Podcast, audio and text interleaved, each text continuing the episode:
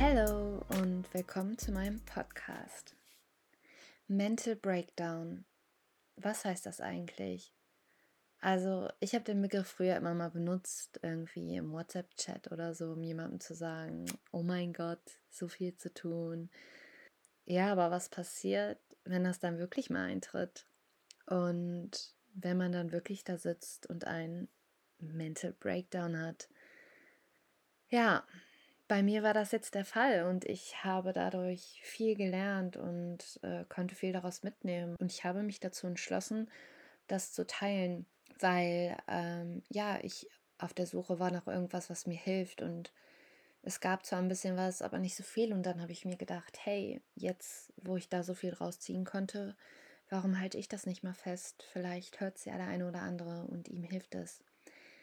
Also, Mental Breakdown, was ist das und warum hat man sowas überhaupt? Also, ich werde jetzt nur aus meinen Erfahrungen sprechen und aus Dingen, die ich selber gelesen habe. Ich habe nichts studiert und ich habe keine ähm, wissenschaftliche oder ärztliche Meinung oder Ausbildung dazu. Ähm, ich spreche jetzt nur als Betroffener aus meinen Erfahrungen. Und ja, ähm, Anzeichen von einem Mental Breakdown sind, dass man zu viel oder zu wenig schläft, dass man zu viel oder zu wenig isst, dass man auf jeden Fall meist das Gegenteil von dem macht, was man sonst macht. Also, dass man plötzlich aufhört, Sport zu machen, dass man seine Routinen aufhört, dass man nicht mehr aus dem Bett kommt. Ähm, Panikattacken können ein Anzeichen sein oder dass man zittert, dass bestimmte Körperareale zittern ja, chronische Schmerzen auch am Körper können ähm, Anzeichen sein und ganz besonders, dass man in einer depressiven oder ängstlichen Stimmung ist und verweilt. Und ähm, ja, dass man sich sozial isoliert und einfach nicht mehr so richtig normal leben kann wie vorher. Und so ein Mental Breakdown, das muss nicht sein, was von jetzt auf gleich passiert das kann in einem Moment passieren und man hat davon davor gar nichts gemerkt. Aber das kann auch ein Prozess sein, der sich aufbaut und was einem dann trotzdem erst in so Momenten klar wird oder vielleicht auch erst nachdem man ähm, ja diesen Mental Breakdown hatte. Und ja, die Ursachen sind natürlich sehr, sehr, sehr individuell und die können bei jedem anders sein und sind auch bei jedem anders. Und die können durch schlimme Ereignisse ausgelöst werden, äh, die können sich aber auch wirklich über Jahre oder über Monate aufbauen und es ist meistens, ja, wenn sich das aufbaut, etwas in einem selber, was nach Aufmerksamkeit schreit die ganze Zeit.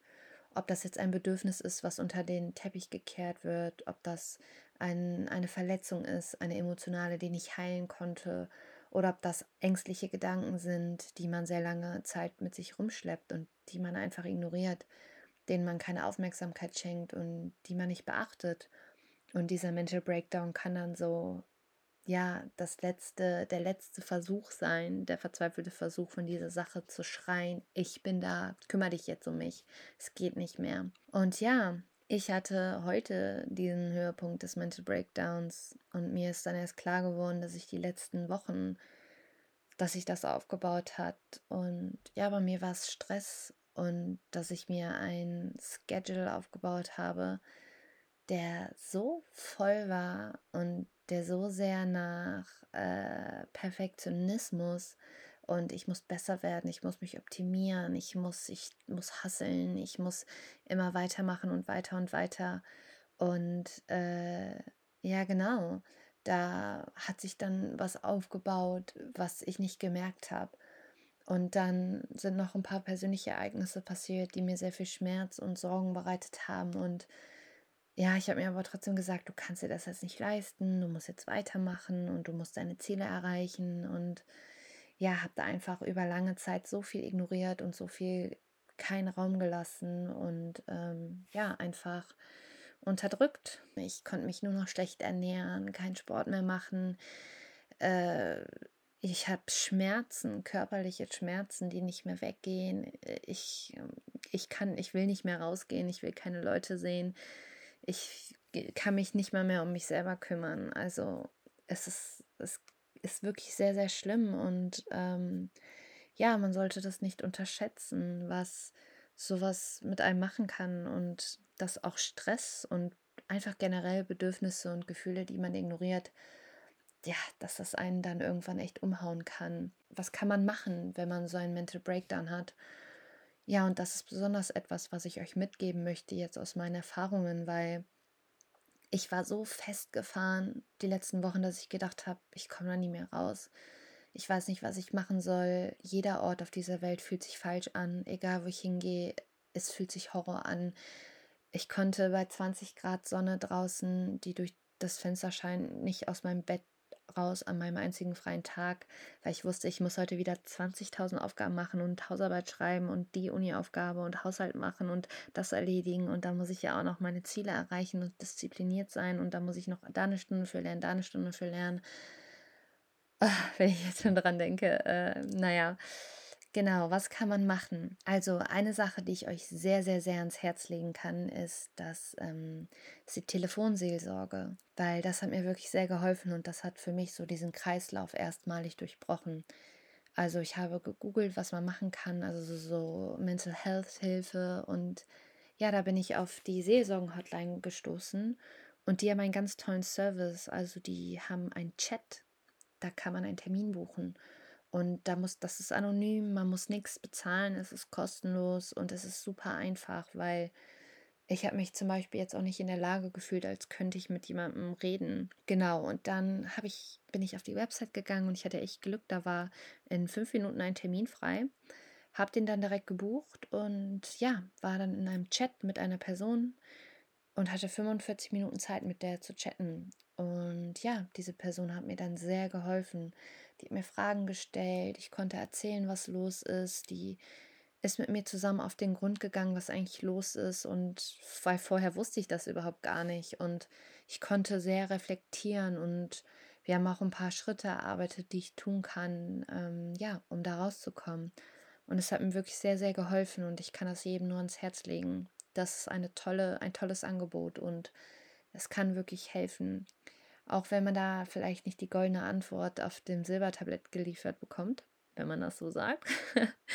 Aber es kann einem wirklich helfen, auch einfach mal selbst zu reflektieren und ja, sich einfach mal äh, ja, Dinge einzugestehen oder sich mal mit Fragen zu konfrontieren, die man sich selber nicht stellen würde. Genau, das hat mir sehr geholfen. Ähm, wenn, sonst kann ich euch noch empfehlen, wenn ihr lieber mit einer bekannten Person reden würdet, nimmt den Mut zusammen und geht auf jemanden zu und fragt, hey, kann ich mit dir reden? Kann ich dir was anvertrauen? Ich glaube, mir geht es da gerade wirklich sehr schlecht. Und redet euch das von der Seele. Das hilft wirklich so sehr. Selbst wenn die Person nur zuhört und keine Antworten hat oder nicht darauf reagieren kann. Es kann wirklich helfen, sich das einfach mal von der Seele zu reden und dass diese Gedanken dann nicht mehr im Kopf sind. Genau, also wenn ihr, wenn ihr euch da mehr wohlfühlt oder da vielleicht jemanden habt, dann macht das auf jeden Fall. Oder wenn ihr euch nicht nach Reden fühlt oder euch irgendwie nicht traut, mit jemandem darüber zu reden, dann ist ein nächster wirklich großer und guter Tipp. Schreibt es einfach auf. Setzt euch vor euren Laptop, macht Word auf und schreibt runter. Schreibt all eure Gedanken runter, alles, was in euch vorgeht. Schreibt runter, ja, wie ihr euch fühlt, was in den letzten Wochen passiert ist, was ihr denkt, woran es liegen könnte. Seid zu 100% ehrlich und schreibt einfach ganz chaotisch runter, was, wie, warum und ja, auch schreibt runter, was könnte euch helfen. Wie könntet ihr das brechen und wie könntet ihr da rauskommen? Wie könntet ihr euch Erholung verschaffen und ja, was, was ist euch, euch wichtig und wieso könnte es euch so gehen oder welche Emotionen plagen euch gerade. Schreibt das runter. Ob es irgendwas gibt, woran ihr denken könnt, okay, das würde mir gut tun. Setzt euch einfach hin und schreibt runter. Egal welche Gedanken, egal wie chaotisch, einfach runterschreiben. Das kann wirklich, wirklich helfen, auch wenn sich das erstmal blöd anhört. Und genau, dann gibt es natürlich noch viele, viele andere Sachen. Also es gibt viel, viele YouTube-Videos und Podcasts, die man sich angucken kann. Man kann ein Dankbarkeitstagebuch anfangen, also ja, dass man jeden Tag aufschreibt, wofür man dankbar ist. Weil selbst in so schwierigen Situationen, in denen alles in den 95 Prozent schlecht scheint, gibt es doch immer noch 5 Prozent, die gut sind. Und ja, die sind einem nie bewusst. Und wenn man sich wirklich jeden Morgen hinsetzt und fünf Minuten drüber nachdenkt, was ist denn schön gerade? Wofür kann ich dankbar sein? Und ob das jetzt nur ist, wie gut der Kaffee schmeckt oder ähm, ja, dass ihr gestern ein lustiges YouTube-Video gefunden habt oder ja, dass ihr einfach dankbar seid, dass ihr heute fit seid, dass es euch gut geht oder dass ihr gut geschlafen habt oder dass ja, die Sonne scheint oder es regnet, wenn ihr das mögt. Es gibt immer Kleinigkeiten, für die man dankbar sein kann und ja, je mehr man sich das ins Bewusstsein ruft, umso besser kann es einem dadurch gehen und umso besser kann man in den Tag starten.